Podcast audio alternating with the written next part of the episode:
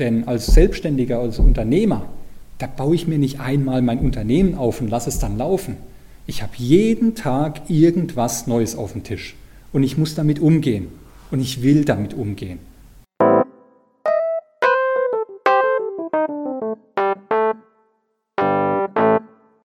Herzlich willkommen zur zweiten Folge unseres Gründerwissen Podcasts.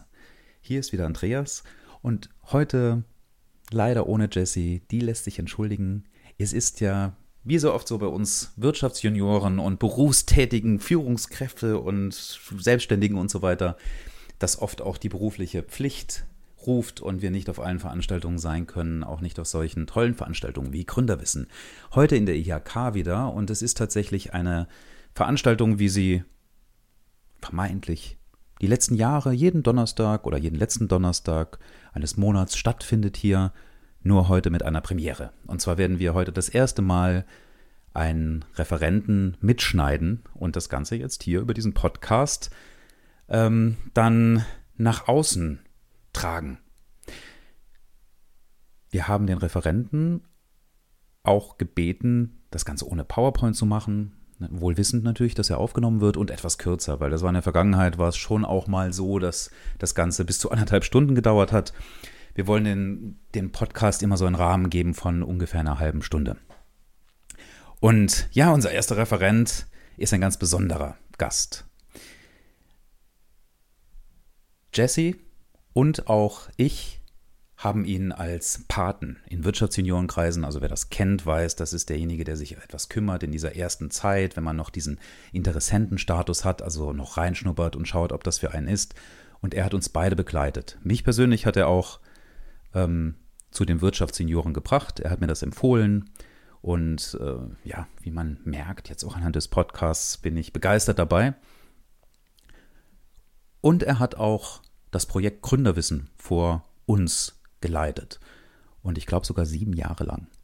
Und von daher war er für uns der natürliche erste Gast, weil wer das so viele Jahre gemacht hat, der sollte auch die Ehre haben, dann in der ersten Podcast-Folge, also Referenten-Podcast-Folge, ähm, aufzutreten. Und ähm, er ist auch eine wirklich unglaublich spannende Persönlichkeit. Er hat schon viele Vorträge gemacht in den letzten Jahren. Man kennt ihn aus ja, Vorträgen, Podcasts, aus, von Veranstaltungen und so weiter. Und dort hat er, glaube ich, soweit ich weiß jedenfalls, immer zum Thema Steuerrecht referiert. Im Gründungszusammenhang, Steuertipps für Gründer und Selbstständige und so weiter. Extrem relevant.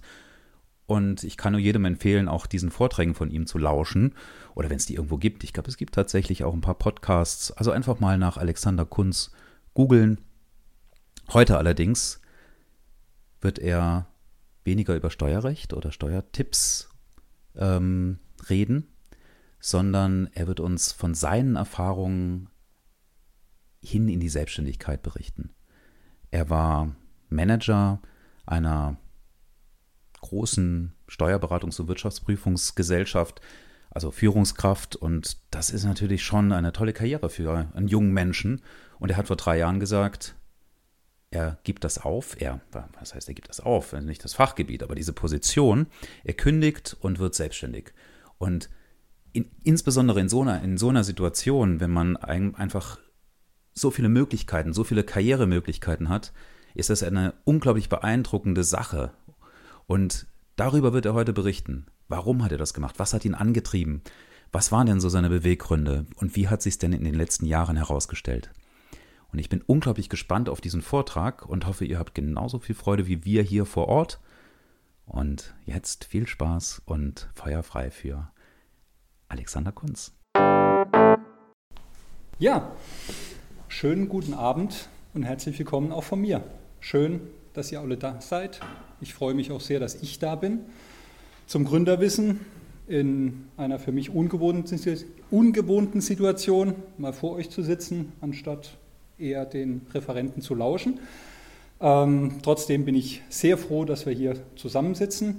Warum? Gründerwissen der Wirtschaftssenioren ich bin hier, weil ich gebeten wurde, aus meiner Perspektive den ja, Weg der Existenzgründung mal ein bisschen zu beschreiben, einfach den Erfahrungsbericht euch mal weiterzugeben. Wie kam es eigentlich dazu, dass ich gegründet habe? Wer hat mich auf die Wahnsinnsidee gebracht? Warum ich, habe ich es überhaupt gemacht? Ja, wo stehen wir überhaupt?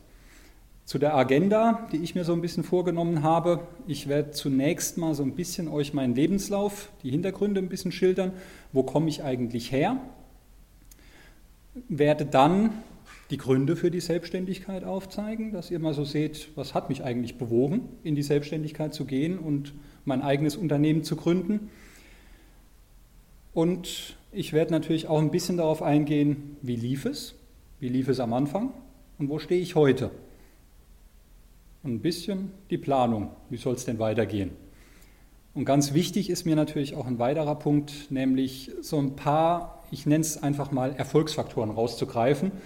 Was hat mich denn die ganze Zeit begleitet und was hat mir auch geholfen in der Zeit der Gründung, in der ich immer noch drin stecke, um ehrlich zu sein. Also, fangen wir vorne an. Wo komme ich eigentlich her? Lebenslauf.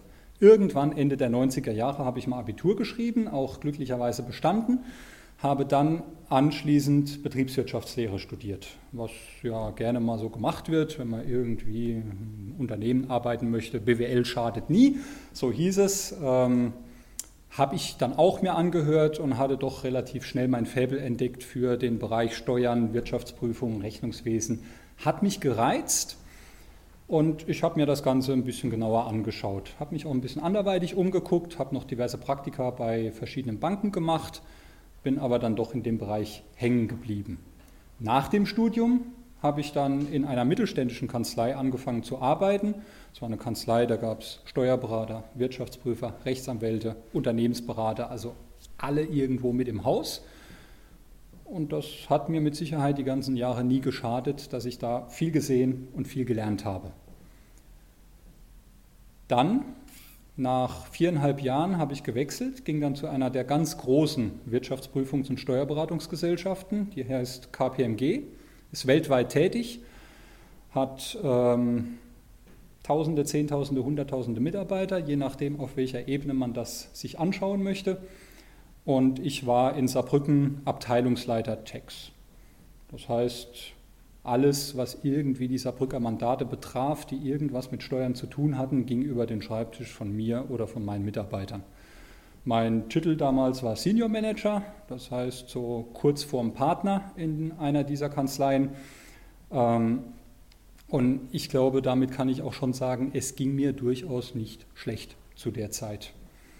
Ich habe bis zu dem Zeitpunkt verschiedene Berufsexamen abgelegt. Das ist wichtig, wenn man sich in den Bereich äh, hineinwagt.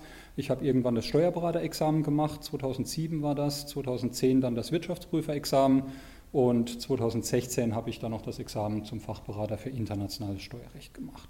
Das waren so ein paar Punkte, die mir wichtig waren. Wie gesagt, dann war ich bei KPMG siebeneinhalb Jahre lang, war Senior Manager, hatte eigentlich eine Position auf dem Weg zum Partner. Ich war auf dem sogenannten Partner-Track und trotzdem habe ich mich dann für die Selbstständigkeit entschieden. Wieso? Was waren eigentlich die Gründe? Von außen habe ich damals häufig gehört, warum überhaupt? Dir geht es doch gut, du verdienst nicht schlecht. Was machst denn du da überhaupt? Kannst dich doch da ausruhen oder kannst es dir zumindest gut gehen lassen. Ich habe damals mit der Selbstständigkeit verschiedene Punkte verknüpft. Ich nehme einen erstmal vorweg. Schon während dem Studium habe ich eine GmbH gegründet, noch nicht ganz alleine, sondern zusammen mit meinem Papa. Ähm, ich behaupte mal, das Gehen der Selbstständigkeit lag schon relativ früh in mir drin. Und mit der Selbstständigkeit habe ich mir sicherlich auch ein Stück weit einen Wunsch erfüllt oder einen Traum. Ähm, Hinzu kam, und das war vielleicht auch dann gerade so ein bisschen der, der Umbruch, KPMG hat zu der Zeit ein bisschen umstrukturiert und ich habe mich ein bisschen in ein Korsett gesteckt gefühlt. Ich hatte zwar relativ viele Freiheiten damals, ich war wie gesagt Abteilungsleiter, es ging mir relativ gut. Nichtsdestotrotz hat KPMG ein Konzept, da ist man relativ spezialisiert. Ich war Abteilungsleiter Tax, also Steuern, das heißt, ich war zuständig für die Steuern. Ich hatte aber auch das Berufsexamen Wirtschaftsprüfer, konnte aber damit bei KPMG nicht wirklich was anfangen. Ich bin auch Diplom-Kaufmann durch mein betriebswirtschaftliches Studium, durfte aber auch das nicht so wirklich in die Praxis umsetzen. Einfach weil KPMG da eine andere Zielrichtung verfolgt, Spezialisten statt Generalisten. Und ich sage ganz offen, das ist für KPMG auch ein gutes Konzept und in meinen Augen sicherlich richtig. Es hat bloß auf mich nicht so richtig gepasst. Und das war dann für mich ein Punkt, wo ich gesagt habe, okay, gibt es irgendwas anderes? Da fiel mir nochmal ein, so Selbstständigkeit ist ja auch was Schönes. Ich habe das auch, ich nenne jetzt einfach mal so die zwei Begriffe Freiheit, Unabhängigkeit, Selbstständigkeit. Das habe ich immer so ein bisschen miteinander verknüpft. Ähm, und um das vielleicht ein bisschen plastischer zu machen, möchte ich jetzt einfach mal so drei Bereiche rausgreifen, die damals für mich natürlich in der Entscheidungsfindung auch eine ganz wesentliche Rolle gespielt haben. Die drei Bereiche oder drei Überschriften lauten erstens Finanzen, Gehalt, zweitens das Arbeitspensum und drittens auch das persönliche Wohlbefinden. Das waren so die drei Bereiche, die ich mir damals sehr intensiv angeschaut habe und bei denen ich mir die Entscheidung weg vom Angestelltenverhältnis hin in eine Selbstständigkeit nicht einfach gemacht habe. Thema Finanzen, fangen wir damit an. Das war sicherlich einer der wesentlichen Bereiche. Wie gesagt, ich war äh, Abteilungsleiter Tax, ich war Senior Manager, ich war kurz davor, Partner zu werden. Egal mit wem ich gesprochen habe damals, also der Tenor war, du bist total bekloppt. Du kannst doch den Job nicht aufgeben. Du hast hier einen sicheren Job. Du kannst hier sitzen bleiben bis zu deiner Rente und kannst das machen. Du hast die letzten Jahre schon gezeigt, was du drauf hast. Die haben dich so genommen, wie du bist und sie wollen dich ja weiter haben. Das wurde mir auch bewiesen. Als ich dann gekündigt habe, hatte ich die zwei Wochen danach äh, eine, eine, Reise durch halb Deutschland, äh, Termine bei, den, bei verschiedenen Vorständen, die mir im Grunde durchaus zu verstehen gegeben haben, Alexander, wenn du bleibst, wirst du noch schneller Partner. Also insofern, ja, ich habe dann den einen Punkt, den einer der Partner mir auf den Weg gegeben hat, überleg dir das nochmal. Habe ich getan. Ich bin freitags aus München weggefahren mit der Bahn, habe gesagt, okay, ich überlege es mir nochmal übers Wochenende. Das habe ich auch getan, habe aber für mich dann relativ schnell festgestellt, nee, ich habe mich entschieden und dabei bleibe ich auch. Denn ich war ja auf dem sogenannten Partner-Track. Es wäre vielleicht so nochmal ein Jahr schneller gegangen, aber es hätte mich wohl keiner mehr daran gehindert und ich habe ja klar in dem Bewusstsein auch gekündigt und mich für die Selbstständigkeit entschieden. Insofern blieb ich auch bei meiner Entscheidung. Jetzt kommt da noch ein Punkt äh, hinzu, denn was auch eine wesentliche Rolle gespielt hat, ich habe damals auf der sogenannten grünen Wiese gegründet. Das heißt, ich hatte nicht einen Kunden. Als ich bei KPMG weg bin, hatte ich nicht einen Kunden. Ähm, ist relativ einfach zu erklären. Den Kunden, die ich bei KPMG betreut habe, die habe ich nicht gefragt, ob die bei mir mitgehen werden. Denn KPMG betreut einerseits sehr große Kunden, und da war klar, ich kann das als Einzelkämpfer nicht leisten, die brauche ich nicht fragen. Oder kleinere Kunden, die KPMG oder egal welche Big Four Gesellschaft hat, die sind dort wegen dem Namen. Den kann ich auch nicht mehr bieten, wenn ich mich selbstständig mache. Dann heiße ich einfach nur noch Alexander Kunz, aber nicht mehr Big Four Wirtschaftsprüfungsgesellschaft. Also war klar für mich, da brauche ich überhaupt gar nicht großartig graben. Ähm, habe ich auch nicht getan. Das heißt, ich habe auf der grünen Wiese gegründet habe mich dann erstmal hingesetzt, habe mein Fachberaterexamen geschrieben, habe die Zeit genutzt, die ich ja dann plötzlich hatte, um zu lernen. Und dann hatte ich die ersten Ansätze bei verschiedenen IHKs oder ähnlichen, habe ich ein paar Vorträge gehalten rund ums Steuerrecht, Jahreswechselschulungen gemacht. Wird man nicht reich damit, aber man verhungert auch nicht. Und das war schon mal Ziel Nummer eins erreicht. So, das war so der Punkt Finanzen. Zusammengefasst also mit, dem, mit den Worten meiner Bekannten, du bist total bekloppt, das kannst du nicht wirklich ernst meinen. Habe ich aber ernst gemeint und ich habe es gemacht. Kommen wir zum nächsten Punkt, das Arbeitspensum. Sind wir ehrlich, ich war Senior Manager bei KPMG und da braucht man sich nichts vormachen. Die 40 Stunden standen in meinem Arbeitsvertrag, aber die Realität sah natürlich etwas anders aus. Äh, nach oben sicherlich ein Stück, weiter, ein Stück weiter offen als nach unten. Deswegen die 40 Stunden, die kenne ich in der Theorie, aber in der Praxis war ich schon immer drüber. Ist auf der einen Seite in der Selbstständigkeit ganz praktisch, weil da hält man sich dann auch nicht mehr an die 40 Stunden. Zugegeben, ich habe heute noch ein bisschen höheres Pensum als damals im Angestelltenverhältnis. Das wäre gelogen, irgendwas anderes zu sagen. Nichtsdestotrotz muss man hier vielleicht einen ganz wesentlichen Punkt unterscheiden. Ich hatte damals ein relativ hohes Arbeitspensum. Es hat mir Spaß gemacht. Es hat mich nicht großartig äh, gestört. Im Rahmen der Selbstständigkeit ist es aber nochmal was anderes. Da nehme ich ganz, ganz vieles mit nach Hause. Nehme ich am Wochenende mit, nehme ich abends mit. Ja, aber natürlich sitze ich am Wochenende nicht ständig da und fülle nur Steuererklärungen aus für meine Mandanten, sondern da sind es dann eher die strategischen Fragestellungen, die mir durch den Kopf gehen. Und da sage ich ganz offen, im Angestelltenverhältnis ist die Überlegung zur Strategie, zur Unternehmensphilosophie, das ist ganz klar Arbeitszeit. Das ist es bei mir jetzt auch. Aber ich nehme es nicht als solche wahr. Es ist einfach etwas, das macht mir sehr viel Spaß, mich mit meiner Kanzlei und ihrer Entwicklung auseinanderzusetzen und mir zu überlegen, wie soll es denn eigentlich weitergehen? Was möchte ich denn in zwei, drei Jahren haben? Wo möchte ich hin und wie komme ich dahin? Und dann kann ich durchaus auch mal Samstagmittags irgendwo im Wald spazieren gehen mit irgendwelchen Freunden, Bekannten, kann mich mit denen auch über solche Themen unterhalten, habe aber durchaus nicht das Gefühl, dass ich jetzt arbeite, sondern es ist was, es beschäftigt mich, ich muss darüber auch sprechen, aber es ist für mich jetzt nicht gefühlte Arbeitszeit, sondern es ist eine Zeit, die mir wirklich Spaß macht.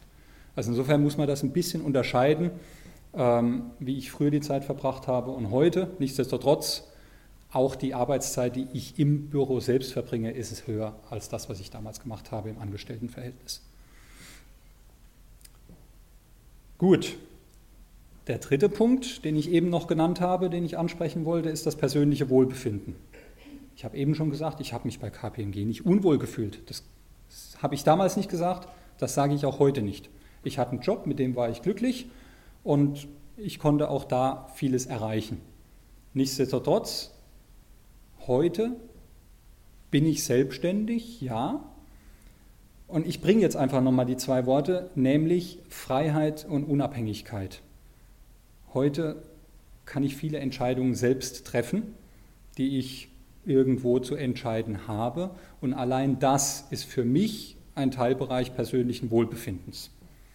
Das gehört für mich ganz groß dazu. Es war natürlich zu der Zeit, als ich mich selbstständig gemacht habe, war das eine andere Überlegung. Da war es, ich will mal sagen, eher ja, eine Idee. Ich kannte es ja noch nicht aus der eigenen praktischen Erfahrung heraus. Ich habe mir was darunter vorgestellt, wie sich sowas dann anfühlt, selbstständig zu sein und vielleicht komplett die Arbeitszeit und die Arbeitweise auch selbst festlegen und definieren zu können. Ähm, das hat sich in der Realität etwas anders entwickelt, als ich mir damals vorgestellt habe. Ja, aber es war damals ein ganz wesentlicher Punkt, der mich halt auch, ja, dem ich viel, viel, über den ich viel nachgedacht habe und der mich auch bewegt hat. Und heute, um jetzt einfach mal den, den äh, Punkt zu machen, wo stehe ich denn heute nach diesen Überlegungen, ich weiß, da lässt sich jetzt noch stundenlang drüber philosophieren. Ähm, heute habe ich jetzt eine Kanzlei, ich habe es eben gesagt, 2016 habe ich mich selbstständig gemacht. Wie hat sich das entwickelt? Ich bin jetzt im vierten Jahr, gerade im vierten Jahr der Selbstständigkeit. Ähm, ich habe jetzt eine Kanzlei, ich habe zehn Mitarbeiter nach Köpfen beschäftigt. Das heißt, das ist ein relativ schnelles Wachstum gewesen. Das habe ich in den ersten zwei, drei Jahren, habe ich das komplett aus eigener Kraft gestemmt. Und dieses Jahr hat sich dann noch ein Punkt ergeben, das war ein bisschen Zufall. Ein Kollege hat sich in den Ruhestand verabschiedet und ich hatte die Möglichkeit, die Kanzlei zu übernehmen, sprich einen kleinen Kundenstamm und auch, ja, ich sage mal ganz offen, 100 Prozent der Mitarbeiter, also 100 Prozent Arbeitsplätze gesichert. Ähm, war auf jeden Fall natürlich dann auch ein Weg zur Entwicklung der Kanzlei, wie sie heute dasteht. 2019 ist damit auch ein Jahr der großen Veränderung für mich, einfach durch die Integration der bestehenden Kanzlei des äh, Kollegen. Das bringt naturgemäß sehr viel Veränderung mit sich, ist aber für mich auch nochmal ein ganz, ganz toller Erfahrungswert, weil ich da natürlich jetzt vieles am eigenen Leib erlebt und erfahren habe, was ich zukünftig natürlich auch wieder in die Beratungsgespräche mit meinen Mandanten einfließen lassen kann, einfach weil ich es selbst erlebt habe und durchaus da jetzt ein paar Erfahrungsberichte mitbringen kann. Ähm, wie gesagt, ich habe jetzt nach Köpfen zehn Mitarbeiter beschäftigt. Die sind zum großen Teil Teilzeitkräfte. Das heißt, wenn man es umrechnet auf Vollzeitkräfte, sind es ungefähr fünf Personen, fünf Vollzeitkräfte, die jetzt in der Kanzlei arbeiten. So, und jetzt möchte ich diesen Punkt einfach mal umdrehen und mal ganz offen sagen, das ist auch ein Punkt, auf den ich einigermaßen stolz bin, denn es ist gleichzeitig, sind damit auch fünf Familien versorgt. Die leben von dieser Kanzlei, die da aufgebaut wurde. Das möchte ich mir nicht komplett selbst ans, Hef, äh, ans Hemd heften, das ist vollkommen klar, denn die Arbeit, Mitarbeiter, die ich habe, die haben da auch ihren Teil beigetragen. Aber die Infrastruktur, irgendwoher muss es ja erstmal kommen. Deswegen, es ist ein Punkt, auf den bin ich schon ein Stück weit stolz. Den möchte ich jetzt aber noch an einem Punkt untermauern. Und zwar mit einem Zitat, das hat meine Frau heute Morgen gesagt, als ich ihr so ganz grob das Konzept äh, erläutert habe, was ich heute Abend vorhabe zu sprechen. Da hat sie gesagt, du musst den Titel ändern. Der Titel muss lauten, Mut zur Sozialarbeit. Wie kam sie darauf? Relativ einfach. Ich habe eben über das Thema Finanzen schon gesprochen. Und man kennt es so aus den üblichen äh, Erfahrungsberichten, Gründer machen am Anfang mal Verluste, ist ja alles nichts Schlimmes. So geht es mir auch oder so ging es mir auch. Meine ersten Jahre waren auch verlustbehaftet. Oder sprechen wir mal im Präsens, sind es. Es ist immer noch so. Warum? Ähm, klar, im ersten Jahr, ich habe ohne, ohne irgendeinen Kunden gegründet. Ich hatte gerade so irgendwas zum Überleben, um ein Brot zu kaufen, aber mehr war es nicht. Das heißt, aus dieser Nullnummer heraus habe ich aber trotzdem ein paar Kosten gehabt. Ich musste Software kaufen, ich musste Hardware kaufen, ich musste Miete bezahlen. Äh, und schon habe ich einen Verlust erwirtschaftet, wo jeder normale Mensch erstmal sagt, ja komm, du bist Dienstleister, du brauchst nichts außer einen Laptop und dann kannst du loslegen, kannst horrende Stundensätze verkaufen. Eine Seite der Theorie. Die andere Seite der Theorie ist, ich bin immer noch in einem Wettbewerbsverhältnis, andere verlangen auch keine horrenden Stundensätze, also kann ich es auch nicht machen, sonst verkaufe ich nichts. Also insofern ist das äh, eine schöne Theorie, die Praxis lautet anders.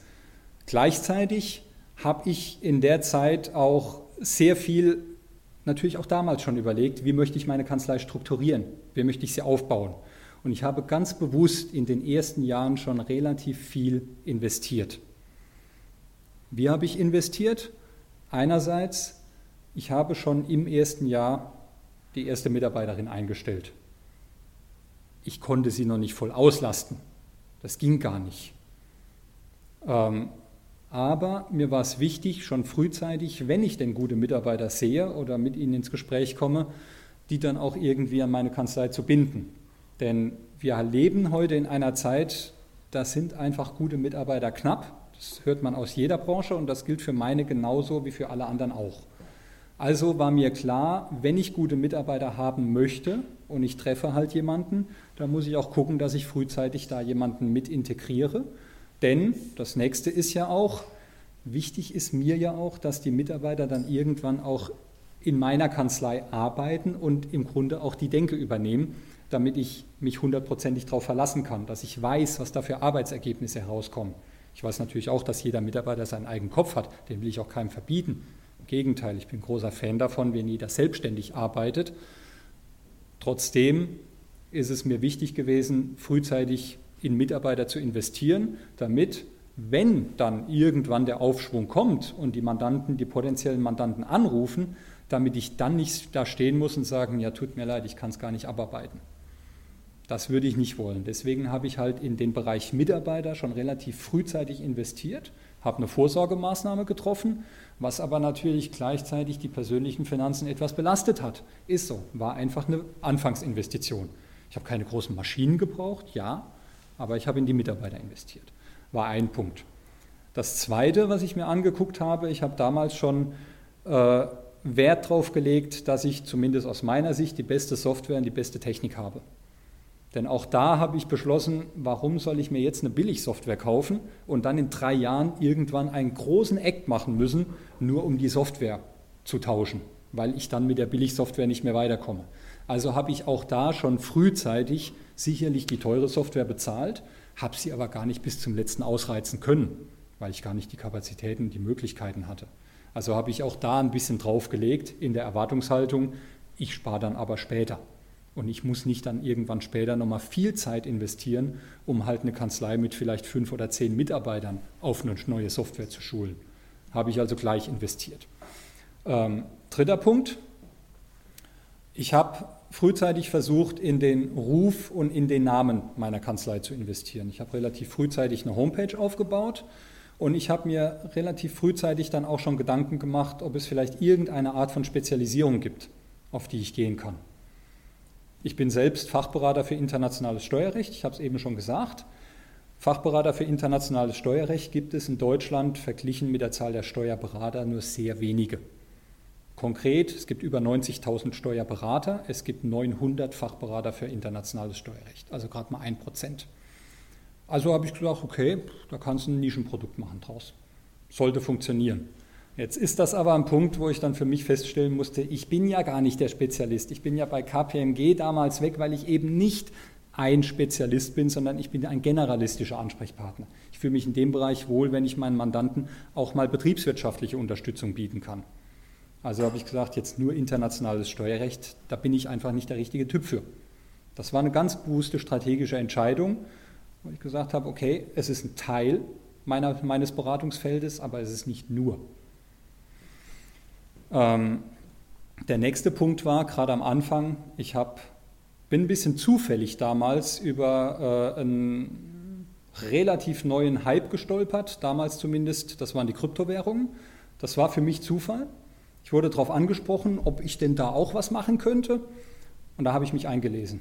Ich habe nicht nur Stunden oder Tage damit verbracht, mich in diese Thematik einzulesen, sondern Wochen. Weil ich gesagt habe, es kann noch keiner.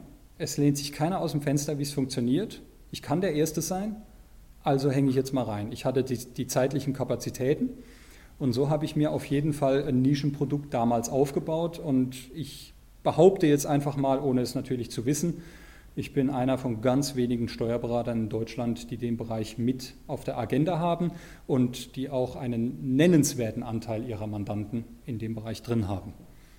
Es ist nicht mehr die Mehrzahl, es war mal ganz kurz, aber es ist nicht mehr, ähm, weil es einfach noch nicht so weit verbreitet ist. Aber das war für mich damals einfach so ein Nischenprodukt, wo ich gesagt habe, okay, da hänge ich mich rein. Und das war meine vierte Investition, das war eine zeitliche Investition. Die Zeiten, die konnte ich damals bei niemandem abrechnen. Hätte überhaupt keiner bezahlt.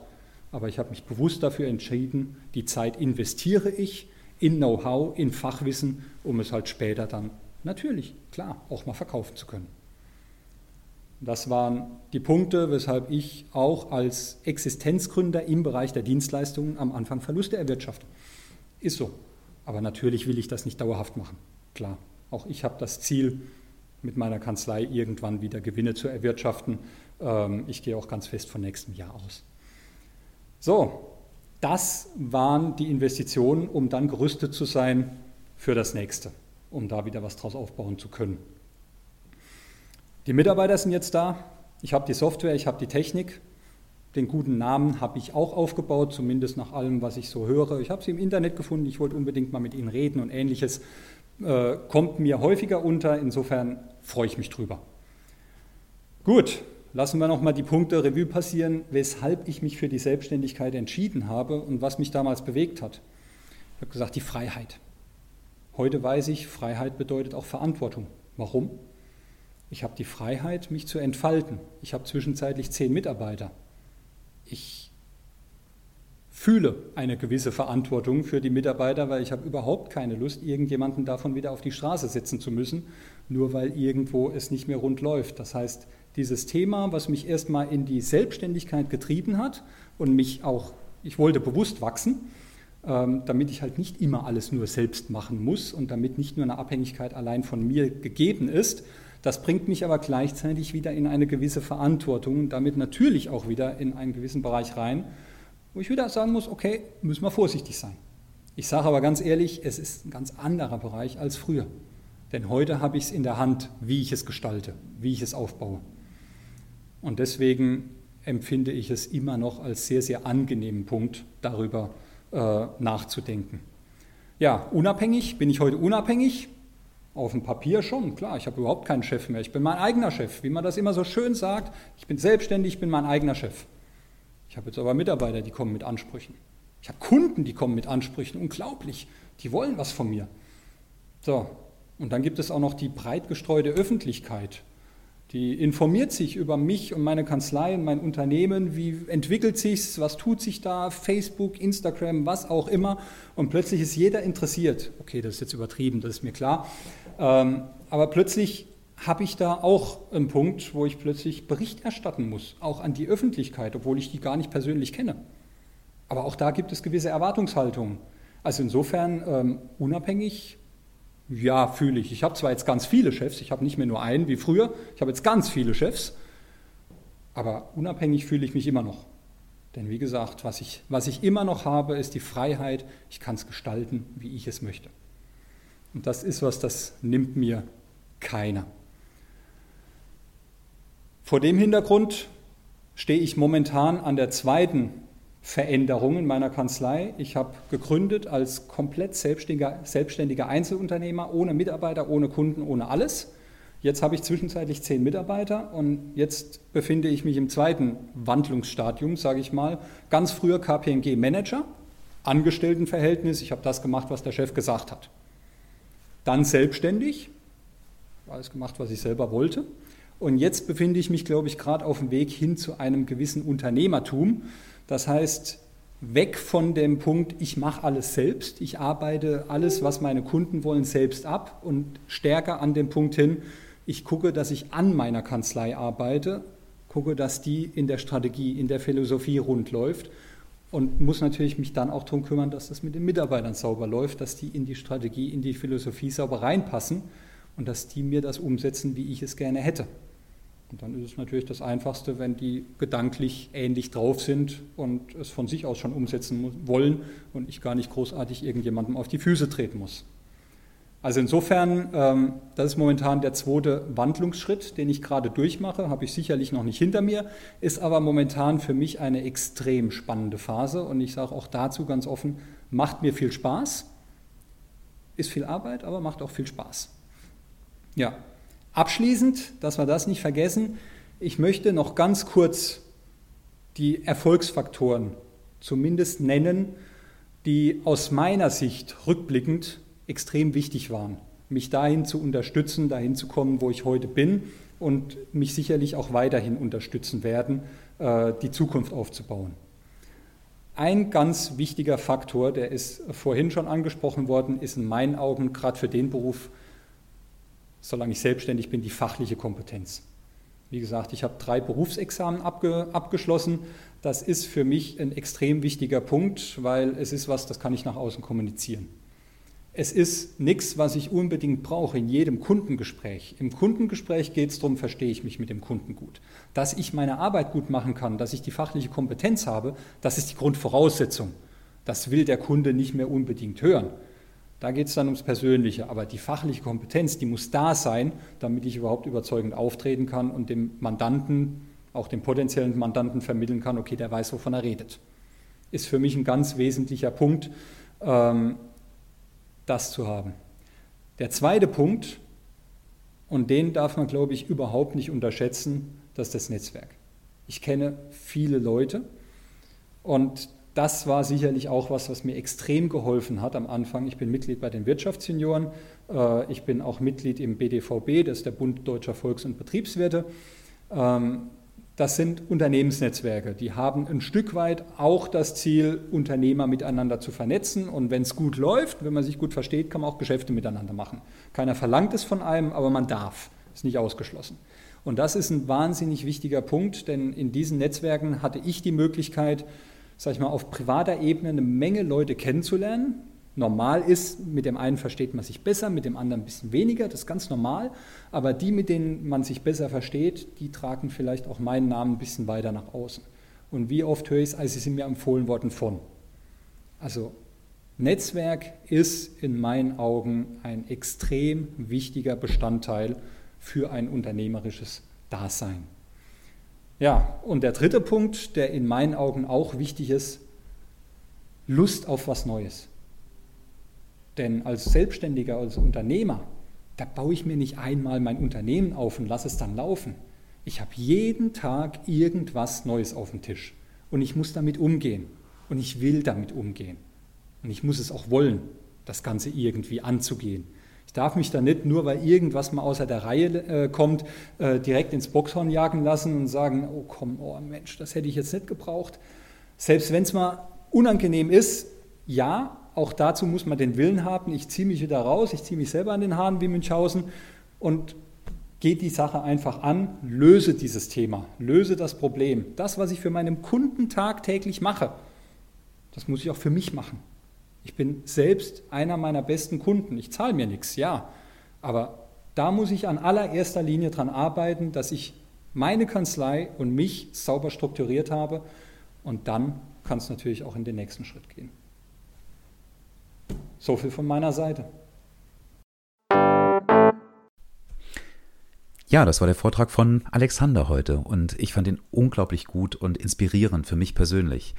Ganz toll fand ich dann aber auch die Diskussionen im Anschluss. Also wir haben nochmal nach diesem Vortrag, der übrigens, ich habe dann schmunzeln müssen, wirklich fast genau eine halbe Stunde gedauert hat, wie vorher gesagt. Also auf Alexander ist, was sowas, was Zahlen und so betrifft, ist auf jeden Fall, auf jeden Fall Verlass. Und ja, danach haben wir dann eine Fragerunde gemacht und das wurde auch von allen Teilnehmern, ich glaube, es hat sich jeder beteiligt in der Runde, lebhaft genutzt und es ist ein Dialog entstanden, der nochmal persönlicher geworden ist. Und das fand ich sehr, sehr wertvoll, weil Alex hat sich dort, hat dort wirklich aus seinen Eng, von seinen Ängsten, von seinen Emotionen auch erzählt, was es privat mit seinem privaten Umfeld gemacht hat und so weiter. Und ähm, genau deshalb lohnt es sich tatsächlich auch für alle, die im Saarland leben, in der Nähe von Saarbrücken, vorbeizukommen bei diesen Gründerwissen-Veranstaltungen. Denn auch die dritte Halbzeit, wie wir es nennen, also das heißt die das gemütliche Beisammensein dann bei einem Essen und was fast jeder genutzt hat. Also es war fast jeder Besucher auch im Anschluss nochmal dabei und die Diskussionen wurden dann in kleineren Gruppen weitergeführt. Und das Schöne an so einem Abend ist, dass, dass tatsächlich die Themen so ein Stück weit durch diesen Impulsvortrag und durch die Diskussion kanalisiert sind. Das heißt, man vernetzt sich, redet über alles Mögliche, aber irgendwo kommt man doch immer wieder zurück zu den Themen, die aufgeworfen wurden an dem Abend und ähm, auch zu diesem Impulsvortrag und natürlich auch zu den Diskussionen dann danach. Abschließend möchte ich nochmal sagen, ich fand es unglaublich beeindruckend, diese Geschichte zu hören. Und mein persönliches Highlight war, dass Alexander auch gesagt hat, dass er stolz auf das ist, was er jetzt in den letzten drei Jahren erreicht hat. Das einfach mal zu, ich glaube, das ist nicht einfach, das zu sagen. Ich glaube, ich bin selbst auch selbstständig und mir würde es schwer fallen, das jetzt so zu sagen. Und das ist was Besonderes. Das ist für mich tatsächlich eine Art Vorbildfunktion. Zu sagen, ich habe da etwas erreicht und ich habe diese Verantwortung übernommen und ich interpretiere diese Rolle als, auf, als Lebensaufgabe. Ich entwickle mich jetzt vom Selbstständigen zum Unternehmer, übernehme Verantwortung am Unternehmen zu arbeiten, habe Verantwortung für Mitarbeiter, für meine Kunden und so weiter und für das Umfeld. Und das ist die Rolle, die ich annehme. Und hier stehe ich und ich bin stolz darauf. Und das hat bei mir so eine Art, ja, ja, Moment ausgelöst. Und genau diese Inspiration, das ist es, was wir erreichen wollen. Um das auch weiterzutragen, würden wir euch bitten, diesen Podcast weiter zu empfehlen und auch zu bewerten. Das ist gerade am Anfang für so einen Podcast unglaublich wichtig, dass die, dass er überhaupt eine Reichweite äh, bekommt, gefunden wird. Dieses Thema SEO auch im Podcast-Umfeld. Also das läuft über Bewertungen, das läuft über Kommentare beim Podcast, wo immer ihr den hört, iTunes oder, ähm, oder Spotify und so weiter. Gebt uns da Feedback und empfehlt ihn weiter, weil dann werden wir auch die Motivation haben, das ähm, ehrenamtlich weiterzumachen. Im Moment macht es unglaublich Spaß. Zukünftig haben wir auch vor, das Ganze vielleicht sogar außerhalb der Gründerwissen Veranstaltungsreihe äh, fortzuführen, bei allen Veranstaltungen, die irgendwas mit Gründung zu tun haben, bei denen auch die Wirtschaftsjunioren eine Rolle spielen. Ähm, lasst euch da überraschen, was noch folgt. Und äh, ich wünsche allen Zuhörern eine schöne Zeit und hoffe, viele von euch bald auch persönlich kennenzulernen bei Gründerwissen.